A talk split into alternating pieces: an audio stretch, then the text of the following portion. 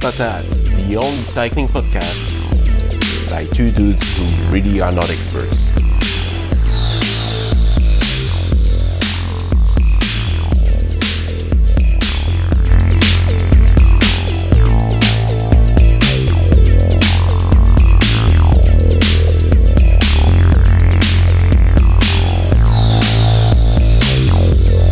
Episode 6 Disc or not to disc? That is the question.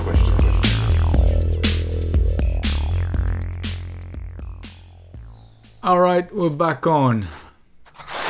Okay, so let's record again. Take two. Take two. Take two. Yeah. One, So let's do the clapping. one. Yes, clapping. Clap, clap. One, One, two. two, three. Oh, we got the third one right on the same. Can we try it again?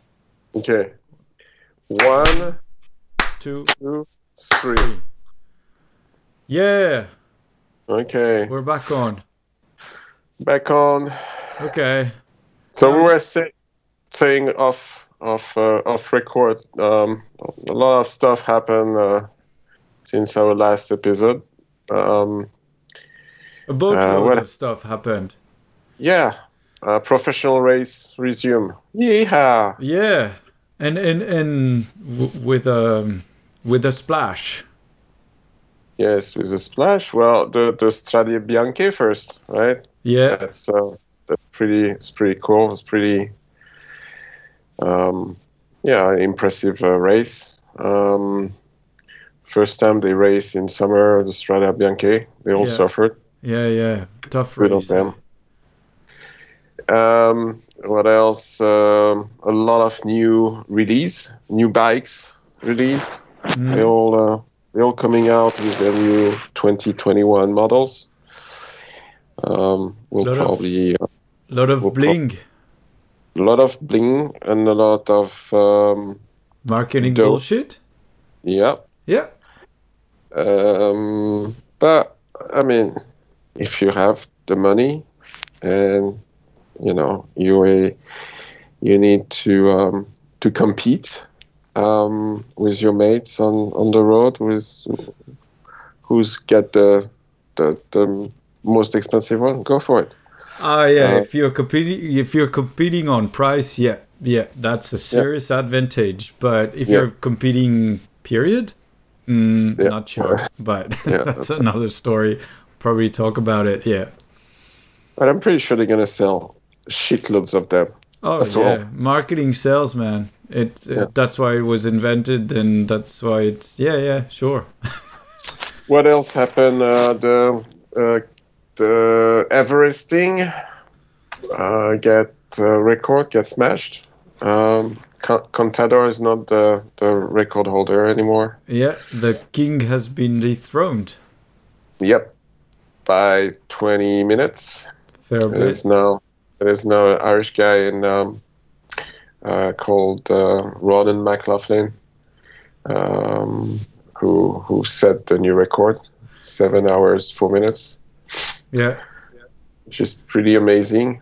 Um, he that was his second attempt, and um, he changed a lot of things on his bike. He changed also the segment of the of the the, the incline, and uh, yeah, pretty cool. Uh, it's all explained in, uh, in the latest Phil Gaimon uh, YouTube uh, video. yeah. Uh, pretty interesting where- to see that um, they're actually uh, it, it's not like a a, a, a pro a, a retired pro racer has been yeah his record's been uh, dethroned like how should I say this the guy who's now holding it like originally that was like a very casual cyclist, probably a better cyclist than we are, but still not a pro, not even an ex-pro, not Uh, yeah, yeah, yeah. for a he was, long he was, time. He was. He was. He was. Oh, you mean the first guy? yeah, yeah, yeah. Oh yeah, yeah. Okay, I'm, uh, I the- thought you were talking about uh, the new guy, No, uh, no, Ronan. no. Yeah, no, no. He he's an ex-pro, but Yeah. um, probably not the same caliber as um, Contador because I don't remember him winning a few Grand Tours, contrarily to Contador, and and so it's refreshing to see that yeah on this um, Everesting thing it gives a yeah it's not the usual suspects although I suspect that if a guy like uh, like I said uh, before I think uh, like uh, Egan Bernal would um, instead of training for uh, Grand Tours or the Tour de France, the most prestigious races, he would start training for um, for uh, Everesting. He would, given his ability, his probably his DNA and his mental strength, he would he would totally smash it. But it's Yeah. cool to see that it's it's still open to other people. Yeah, and according to a study I read, uh, um, um, um, you know, uh, studies are a big, uh, big thing, but uh, a study from Germany saying that uh, the the maximum, I mean, the, the minimum to do the Everesting, um, given you you take the best segment ever, um, with the best bike ever and the best. Um, uh, cyclist ever, it will be six hours thirty minutes. That would be the best record. You know, yeah, um, yeah. The fastest time would the fastest time. yeah, Yeah. about 30 minutes less than right now. Yeah. Hmm. So, food for thought. Yeah. We, we gotta, Anyway. we gotta start training her seriously. Oh yeah, uh, I still haven't found my, my segment by the way. So.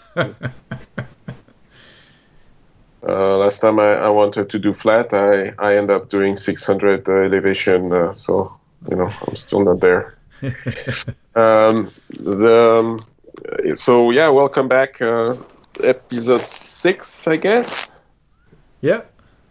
Cool, cool. So today we wanted to talk about um, the difference in uh, braking systems. Was it? Yeah, sure. yeah, yeah. Was it the plan? Yeah. Yeah, No. yeah, absolutely. Okay. All right. Um, well, because we have this discussion over and over again, uh, so we wanted to our listeners to to to to get our our opinions on, on it. Um, so so I'll start. Uh, my my take on disc brake versus rim brakes when I chose my first bike. Um, I went for disc brake because it is a new, it's a newer technology. Not that I think new is best, but I thought that you know um, it's probably more advanced. And given my situation in living in Taiwan, uh, where it's extremely wet and humid all year long, um, it would make more sense to be with discs than having rim brakes. So that's that was my my uh, decision to to to make. Um, but you are saying that rim brakes are actually better overall for various reasons. Uh, not exactly. Um, sorry to say, but no, it, they're not better. Um, that's what um, marketing is saying. Like uh, the the big the, the the bike industry, the branding, the marketing, and the industry is saying it is better. But I'm not saying one is better than the Ma- other. many brands, many brands are not making rim brakes no more. Yeah, yeah, but there's there's an economical reason for that. The industry is is adamant on the fact that it is better, and it's driving towards the disc brakes, and I respect that. It's fine. Yes, it's evolution. What I seriously um, challenge is is is is the reality of that like is the need for most cyclists to change get new bikes because because you need discs? Actually i think it's more between you and me because i don't think most people care but if you're wondering um even though the all the No, but you have you, you, you have a lot. Of, I mean, I, I see here, and I, I see also uh, uh, friends in Europe and stuff. Some will be like, "Fuck this." Um, uh, uh, a road bike needs to, to, to, to be with rim brakes. You know, fuck the disc. No, it's a natural evolution. I totally understand it. Um, it's been it's been in the works for a while. It totally makes sense.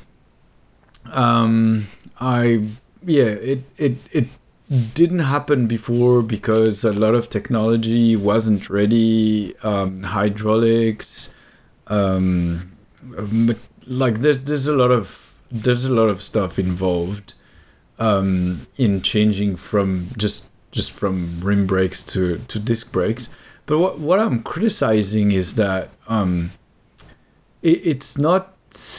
Uh, you don't need this. Th- th- Basically, well, okay. So my point is that anything that is an excuse for not writing or like or saying oh but uh, i i need this and then i'll be better i'll be faster i'm more aero or i need it's all bullshit because not only performance because who cares about performance after all but the pleasure of writing comes from simple things and everything that is um it, that is uh holding people back from riding or thinking that they should be riding or enjoying their ride or or even racing is bullshit.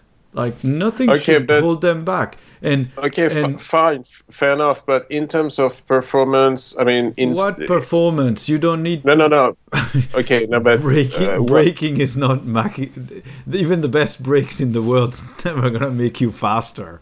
No, no, sure, but uh, in terms of okay, so n- not uh, performance. When I say performance, I mean safety, efficiency. Sorry, Okay. not performance. Yeah. Efficiency.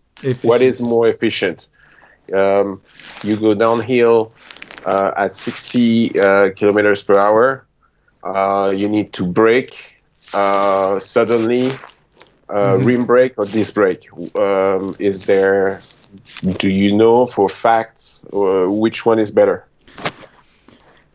Uh, I I don't know. What I can tell you is that the best rider, probably in the world, but let's say that could ride and win in a three weeks race um, last year was Egan Bernal, and the year before, um, and they, they won um, with rim brakes. So I don't think it's a big, big hindering. Because they're old school. They don't understand technology, maybe. Yeah, You know. yeah. and they're slow. Yeah, and they're slow. No, but seriously, I'm talking about um, me in Taipei uh, going uphill. What is best, uh, considering it's always uphill, you, d- you don't touch your brakes uphill. I know, so- going downhill. Okay, going downhill. Um, look, I, I, don't I don't want to steer. You know, uh, I don't want to be this guy that's like against progress and whatnot. But when it's wet, um, having you don't- no, You're not going as fast. You're not taking as much risk. I understand. Yes, and having brakes that brake better than the friction power of this little patch of that is the contact patch between the tires and the wet road. I don't think it makes any difference because you can brake as hard as you want. The the, the ultimate decision maker is the Tire. yeah is the tire and how you can prevent the tire from skidding on the road um i better have i'd, I'd definitely prefer having to uh, squeeze my brakes harder um, than to have my tires skid so I don't know. That being said, I have a bike that has disc brakes and I don't dislike it. On the contrary, I think modulation's fantastic. It feels great. That said, it's a gravel bike, so it has um, pretty big tires, even though they're road tires. But I have 40 mil road on uh, road tires on them. Um, so and I, I use it for long distance. I use it for a lot of stuff, and including gravel. And and I, I do appreciate this. And I'm not saying it's bad. I'm just saying you don't necessarily need it. And if you have a good, you know, uh, not not even a good, but if you have a rim brake bikes, you just have to keep your pads clean and and make sure your um yeah your your your uh, rims are um, not bent or whatever, and and you're good to go. And especially if you're traveling or if you're planning to traveling, if you don't do some, um, Long distance. yeah, like you, if you if if you're gonna go in the outback, if you're gonna go, um, yeah, wherever, it's like super easy to fix. Um, it doesn't Isn't it the? isn't it why on the on the the tour, um, the there's still. I mean, a, it's probably 2020 is probably half of the teams now are on brakes, on on disc. I mean, and Uh. half on rim on, on on rim brakes. What do you think? It's more and more uh, on disc brakes. Yeah, yeah. There's only only the teams that win still have rim brakes. I'm just joking. But no, but isn't it? Ineos- isn't it also Ineos- because Ineos is- is, on it- rim brakes. But yes, isn't it because it's easier also to maintain on the road on, during the race? I, I I don't think it makes any difference to them. To be Really? honest, yeah, I mean, no. you have to. You don't have to realign the the the pads of the disc brake if you change the wheel. If it's like from a neutral, from Mavic or from I don't know. It's a good question. I, I don't know But about. some are some are on SRAM, some are on Shimano, some are that wouldn't whatever. make a difference. But aligning, yeah, aligning the pads and whatnot. Yeah, if you're changing, you you you if you're swapping wheels, there's a fairly super quickly. yeah, yes. there's a fairly big chance that you're gonna have um, some rub. If Yeah. because you can't align, you you can't just um, realign the calipers right on the side of the road. Whereas with rim brakes, it's easy. You just you yeah. just yeah, you just you just and that's my theory. I think that's why. That that's an interesting theory. The other one is that And and I I haven't seen. I've been watching uh, the the last few Tour de France since uh, what 2015 um, uh, recently, and I haven't seen a change of wheels with a disc. but it, it's it's, not a problem. they problem. change they change the bike. They Yeah. don't change the wheels. With the other guys who have rim brakes, it's always they can change the the, the wheels. Yeah, but but swapping swapping a, a disc uh, wheel, i it's okay. I mean, it's just it's it's very quick too, and but yeah, down the line, if you have some some rubbing, it's really really annoying if it's squealing or whatnot. Besides, um, I think all of the Peloton are on 140 uh, mil discs, but then there's 140, 160. If you're handed, if you have 160 and you're handed a 140 mil, you're you can't you can't Uh, use it. and- I I I heard uh, during a commentary. I think it was the tour last year, Tour de France last year, Mhm. where they were saying that all the the all the guys are on the same. On they're the on same. 140. yeah, yeah, on probably. 140. Yeah. Yeah. Okay. Yeah, it would make sense. But yeah. Anyway, um, uh, but I think also But then it's also the look of it. Um, no. Uh, I think the weight, the weight thing, the the weight penalty for discs um, has a, has a little impact, I guess. Um, I don't know. I, I don't know why pros. how, mu- how much are we talking about in terms of uh, for a standard one? No, I'm not talking with carbon stuff, but just like uh, uh, entry level disc and entry level rim. Uh, that that'd be the same. That'd be the same difference. It's just it's just a little bit heavier. We're talking about mm, just about 100, 100 grams for the whole group set or something. But at this Okay. level, it, it is a difference. But Yeah, sure. don't don't get me wrong. They can accommodate this because, um, yeah, for the pros, I don't think it it is really an issue, um, because they they get the all their bikes are to the UCI limit, but I think it, it makes it a bit more complex. Um, but I'm I'm not even sure. Uh, but there's nothing like they don't have problems with maintenance or servicing or you know Okay. It- well, but in, in my case, the uh, ride.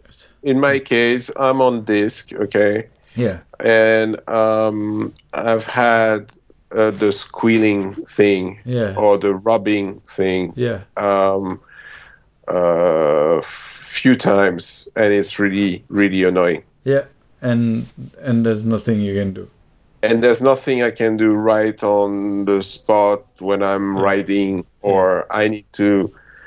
I need to come home, uh, look into it, or take it to the shop, or whatever. Yeah, but yeah. it's not something you can you can fix uh, on the side of the road. yeah and it's really annoying. It it is annoying, but the bike industry is going toward a model where you spend more. Um, they're going for bigger margins, I guess, but the bike price has gone mental, and also, uh, and this is from uh, from the inside, I can tell you, having ha- uh, having had a, a a bike retail shop only Mhm. for two years, but thank God. um, the bike brands are pushing um, because the margins for the retailers are so thin. They're pushing for the retailers to make more um, to get their revenue from service. And through i mean with and i'm not don't get me wrong i'm not saying it's a it's a ploy or it's a scam or it's a you know or Conspiracy. yeah no no no. It, it's in all good faith um, this is where the money is. So there's no yeah there's, there's there's no backstory or anything it's just it is a fact that margins are thin for the retailers because they have overhead and they have incredible competition from the online um, retailers. But what they can offer is service and um, and and a bike that has hydraulic um, lines and and and and and discs and and you know More diff- precision stuff. yeah More, so yeah. so More technical, complex it, it makes um, it components. yeah it, it It's yeah. yeah it makes the it makes the bike mechanic it gives the bike's mechanic a lot of um attraction okay so a lot of stuff that you could do in just in your garage you know adjusting your brake pads you know cleaning them you know maintaining all those all those servicing you know um uh things that you could do yourselves it's getting a little bit harder, and you don't want to fuck up with you know your hydraulics or whatever, or mixing up with your um, brake pads or, on ble- or bleeding your or bleeding well, your yeah, your thing. Yeah. So, all in all, it's just yeah, it's a natural evolution, but I understand. Um, and again, Well, but it's the same. No, but look, it's the same with cars. I mean, uh, you could fix your your your uh, Beetle uh, by yourself if you had a little uh, knowledge in in uh, mechanics, but you can't fix your Tesla. You know, well, yeah, actually, but in your garage. yeah, yeah, it's yeah, it's very similar. Although if you're if you're a bit um yeah, if you now you you can fix a lot of things in your car um if if you All if you're a good techie if you're a bit of a developer sure. if you yeah. You can hack you can hack even things that you can you could never do a few years back. Now you if you have a volkswagen or a bmw you can um, hack into it and and change some parameters just um yeah just knowing the right codes and whatnot so Yeah, sure. yeah but but but yes i think you're right um and and this is the way it goes yeah Anyway, but uh, we I meant we mentioned at the beginning that uh, there's been a few uh, new bike release, Yeah. um, and uh, we're probably going to talk about those uh, uh, super mega uh, bikes in in in, uh, in in the next episode or so. But uh, uh, yeah, some brands are, are going even with their high end bikes, uh, just uh, disc brake and no more option rim or disc. yeah But as you say, it's a, it's an economical. Well, yeah, Uh, because it, it, it gets complicated uh, for bike brands to have. You need two frames. yeah, basically, even though the bikes looks identical, the the carbon layups are very different because where the uh, braking forces are applied are and the mount, the mounts. yeah yeah um, yeah yeah. they're very different beasts so it's it's it's just like running two side projects and I, I truly understand why they would do that but it's just i think it's still it's it's a bit of a pity that you know we're forced into um disc brakes because in in a majority of cases it it's just an overkill technology. It's just uh, rim brakes works absolutely fine. And and yeah. Yeah. Not in the streets of Taipei. May, maybe but um yeah not everyone lives in taipei True. Yeah. True that. and Yeah. and and just also just for yeah the sake of you know giving people the choice and and again keeping it simple you know you know it's just like Yeah. electronic shifting you know you, why in the world do you need this really and and Yeah. and, well, and- I, I I bet you that in five years' time, uh, it's gonna be the. we won't be given the choice. i'm That's not what- i'm not 100% convinced to, to Not five years, but yeah. No, I'm not convinced about that. I, I think that one of the real beauties of cycling and and in and bikes is the simplicity.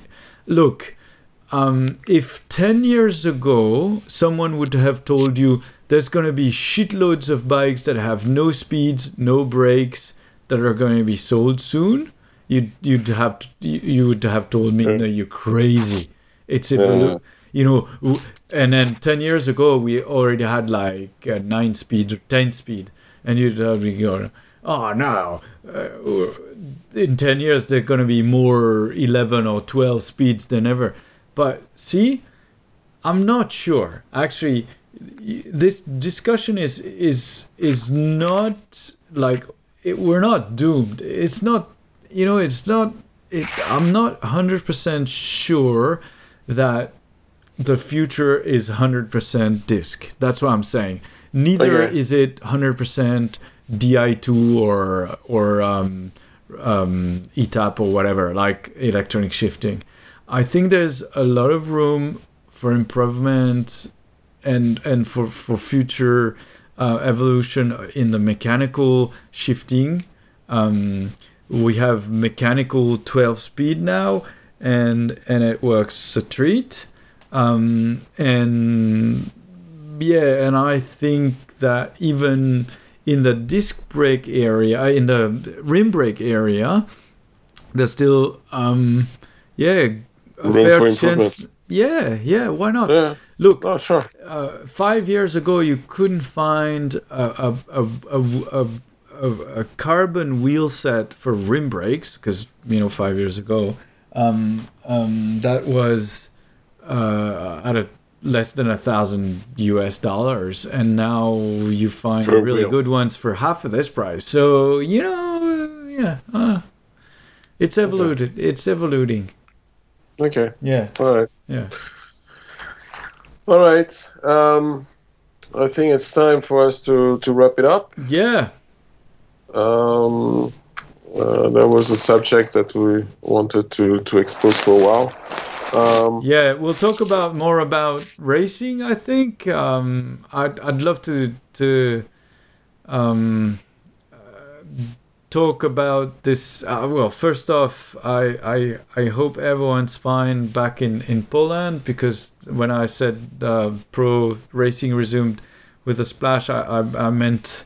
Um, I was I was thinking about the oh, yeah, the crash. yeah the, the crash, tragical events in in Poland and um yeah it looks like everyone's all good um yeah uh, I don't know if you you've seen the We'll post we'll post it on Twitter yeah we'll post the links uh yeah of what, what happened if you guys are not aware. Um, and uh, yeah, we'll probably uh, see you guys uh, very soon for episode seven. So stay tuned. Uh, we on Twitter, uh, Chat Podcast, Chasse podcast yes C H A S S E Podcast in one word, the whole thing. yeah Uh, we on SoundCloud and Apple Podcast as well.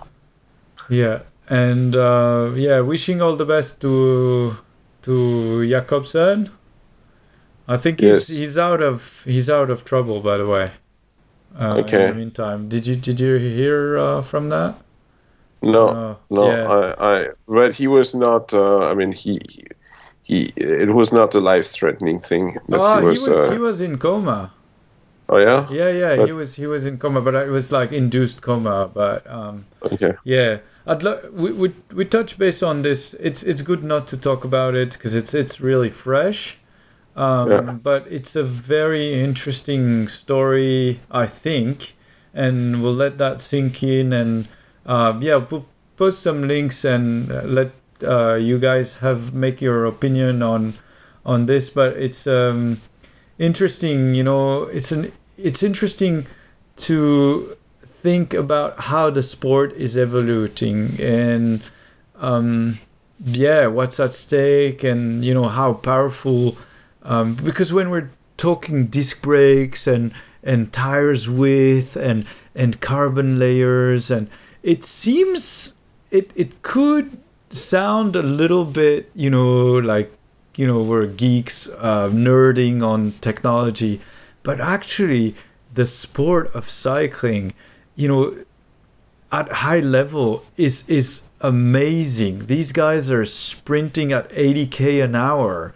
And yeah they're putting their life on the balance. It's just fucking amazing. I mean seriously. Yeah, and so yeah. all this tech when we speak from the comfort of our um yeah of our homes and we're like oh yeah no no no don't want to be uh, you know th- it's not important or this is this or this is we uh, you know this is the title of of of this podcast. We we know shit. The, it, what's going out there is just mental. Like the amount of power speed and and technology that is out there in in pro cycling is just out of this world and um yeah it's fascinating i just uh yeah it's it's crazy We'll touch. We'll, tou- we'll touch base on that. Uh, know, next uh, episode.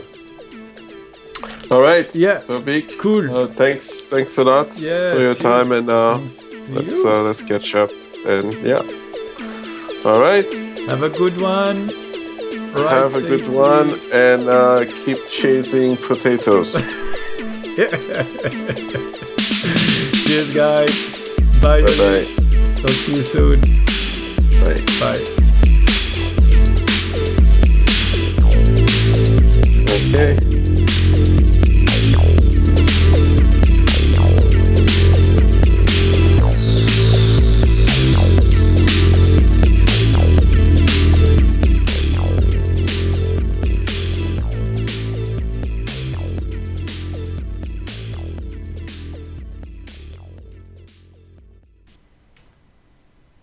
Uh, so let's do the clappy clappy.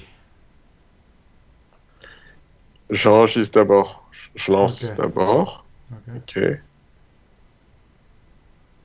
Et clappy. Un. No, wait, wait. We have to Uh, coordinate. So, so we do the clapping. W- We're gonna do three claps. Okay, all together. Ok. Ready? Three, two, one. We go. One, Two. two, three. Three. Okay, let's try again. One, One, two, two, three. three. think yeah good i think we're good Okay. I, I, I- so in in the latest uh, uh, cultcast you know this apple conversation the the best apple conversation you're gonna hear all week long this this podcast i'm a i'm a fan of Yeah, but you're a huge fan. yeah Yes, yeah yes. yeah so i just But you get you get to be a geek, no, a little bit to to listen to their podcast. just as much as you need to be a, a bike nerd to listen to ours really it's it's Okay, yeah it's fair about enough. the same it's about this it's pretty much the same spirit.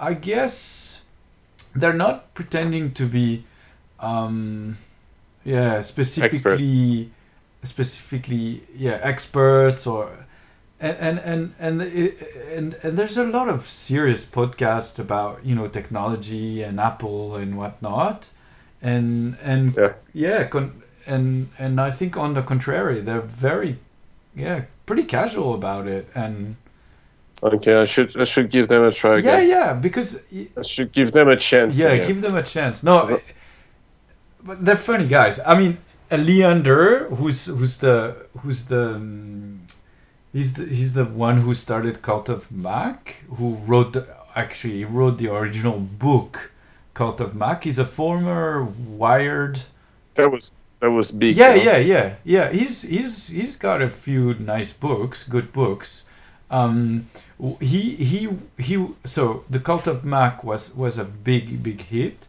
and then he wrote the first biography on Jony Ive so for apple Mm, insiders fans or people that um are interested in the designer. yeah, yeah. So yeah, and now he's also just recently published a book on on um, on Tim Cook. But the thing is, he he's yeah he he's a writer. He's he's very yeah he's he's funny. He's Okay, a cyclist. I'll, I'll give it a. oh, by the way, uh, All right. yeah, I, we actually we have to get him on board because he he rides um yeah he started cycling i think a year ago and Huh. yeah he often talks about what he likes in cycling and like um he talks about you know tech gizmos and stuff that uh he uses on his bike so yeah that's Okay. pretty cool All right. Yeah, Yeah. that can be interesting. yeah yeah Cool. Um, so let's uh, let's jump into um, episode uh, seven. Is it? is it seven no it's six No, six, Six, six. six. Sorry.